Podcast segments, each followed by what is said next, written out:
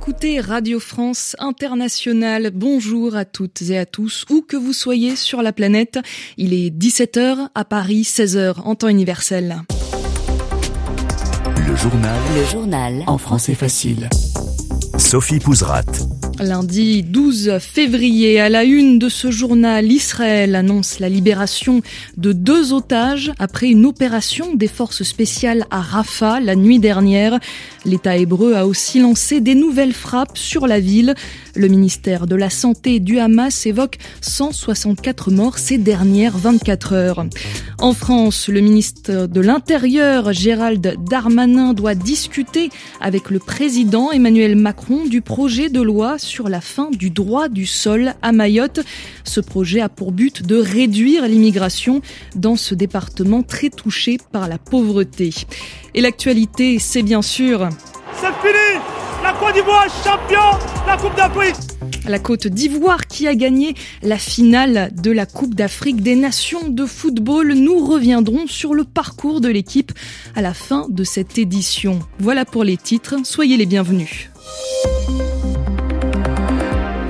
Des nouvelles frappes israéliennes ont ciblé Rafah la nuit dernière, alors que sur le terrain, des forces spéciales d'Israël ont mené une opération dans cette ville située tout au sud de la bande de Gaza. Le ministère de la Santé du Hamas évoque 164 morts et 200 blessés pendant les dernières 24 heures. Selon cette même source, le bilan total des victimes dépasse maintenant les 28 000 morts depuis le début de l'offensive israélienne le 7 octobre dernier. De son côté, l'État hébreu annonce que deux otages israéliens ont été libérés dans l'opération de la nuit dernière. À Jérusalem, les précisions de Sami Boukhelifa. Les deux otages libérés sont Fernando Simon Marman, 60 ans, et Luis Har, 70 ans, tous deux israélo-argentins. L'opération pour leur libération est lancée en pleine nuit à Rafah, dans le sud de la bande de Gaza.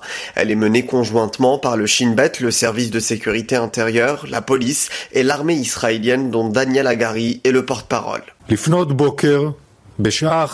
Ce matin à 1h49, les forces spéciales ont fait irruption dans un immeuble au cœur de Rafah. Au moment où elles sont entrées, ces forces antiterroristes ont protégé et défendu Louis et Fernando. S'en sont suivis des combats intenses, des tirs nourris à plusieurs endroits et avec de nombreux terroristes. Suite à cette libération, les familles des otages ont réagi. Nous sommes fous de joie et saluons la bravoure et le courage des soldats. Mais nous ne pouvons pas nous attendre à ce que ça soit le cas pour tous les autres otages. Nous appelons le gouvernement à entamer des négociations et à signer un nouvel accord dès que possible. Depuis le début de la guerre, seuls trois otages ont été libérés par l'armée. Tous les autres l'ont été via les négociations. Sami Jérusalem. RFI. Et ce lundi, Israël affirme aussi que les forces du Hamas sont divisées par deux. En parallèle, le Royaume-Uni a sanctionné quatre colons israéliens. Londres les qualifie d'extrémistes et les accuse d'avoir attaqué des Palestiniens en Cisjordanie occupée. Un nouvel incident à la frontière entre l'Ukraine et la Pologne. Des agriculteurs polonais bloquent des endroits de la frontière depuis plusieurs jours et aujourd'hui, ils ont renversé des céréales ukrainiennes destinées à l'Union européenne sur la route.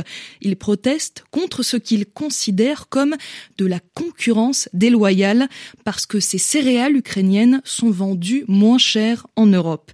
L'Ukraine dénonce une destruction délibérée et de son côté, Varsovie annonce l'ouverture d'une enquête sur cette affaire.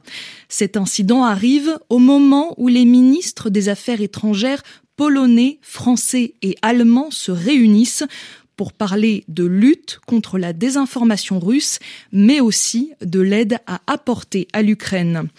Dans l'actualité également, le président français Emmanuel Macron doit rencontrer son ministre de l'Intérieur Gérald Darmanin. Ils doivent discuter du projet de loi sur la fin du droit du sol à Mayotte. Ça veut dire qu'un enfant né à Mayotte de parents étrangers n'aurait plus la nationalité française à sa naissance. Pour que cette loi passe, il faut une réforme de la Constitution, c'est-à-dire le texte fondamental qui organise les institutions de l'État français. Pascal Perrineau est politologue et pour lui, ce projet de loi fait partie des tentatives du gouvernement pour faire chuter le vote d'extrême droite en France, mais sans résultat pour le moment. Écoutez il y a une volonté euh, du pouvoir euh, aujourd'hui de se porter euh, sur une série de thèmes qui sont avancés par l'extrême droite afin de tenter de reconquérir une partie des électeurs qui se tournent aujourd'hui vers le Rassemblement national. Alors précisément, la loi immigration a été adoptée en décembre au Parlement. Est-ce qu'on a déjà vu un effet sur les intentions de vote? Est-ce que ça a fait baisser le Rassemblement national? Non, pour l'instant, non. Et d'ailleurs, sur le cas de Mayotte, il faut se poser la question. Est-ce que, au fond, le changement du régime juridique de l'immigration sur Mayotte va tarir les flux migratoires ou au fond, est-ce que les raisons qui poussent les immigrés à prendre dans des conditions extrêmement dangereuses des embarcations frêles ne sont, pas des raisons liées à la proximité géographique, aux liens existants entre une partie de l'Afrique de l'Ouest, les Comores et l'île de Mayotte? Et à ce moment-là, on pourra changer les conditions euh, d'accueil sans tarir les ressorts de l'immigration. Pascal Perrineau, politologue, il était l'invité de Florent Guignard dans RFI Midi. 18 h et 6 minutes à Athènes, en Grèce, où un homme a tiré sur la propriétaire d'une compagnie de transport maritime et aussi sur deux employés. Ils sont morts tous les trois et l'assaillant, lui-même ancien employé de la compagnie, s'est ensuite suicidé avec son arme selon la police locale. On l'a entendu dans les titres de ce journal, la joie des Ivoiriens après la victoire de l'équipe de football de Côte d'Ivoire en finale de la Coupe d'Afrique des Nations. Elle gagne deux buts à un face au Nigeria. Les supporters sont évidemment ravis de ce troisième titre, mais ils ont traversé des moments de doute au tout début de la compétition. L'espoir renaît quand les éléphants, c'est le surnom de l'équipe ivoirienne, éliminent le tenant du titre en huitième de finale. Retour sur cette Coupe d'Afrique des Nations pleine d'émotions pour les Ivoiriens avec Binta Diagne. Nous sommes le lundi 22 janvier. Ce soir-là, au stade des Bimpe, les éléphants sont totalement terrassés par l'Unzalang national qui s'impose 4 à 0. La colère des supporters ivoiriens est telle que le public quitte le stade avant la fin du match. Il dit crise cardiaque va nous tuer. L'éléphant nous a déçus. C'est de la médiocrité.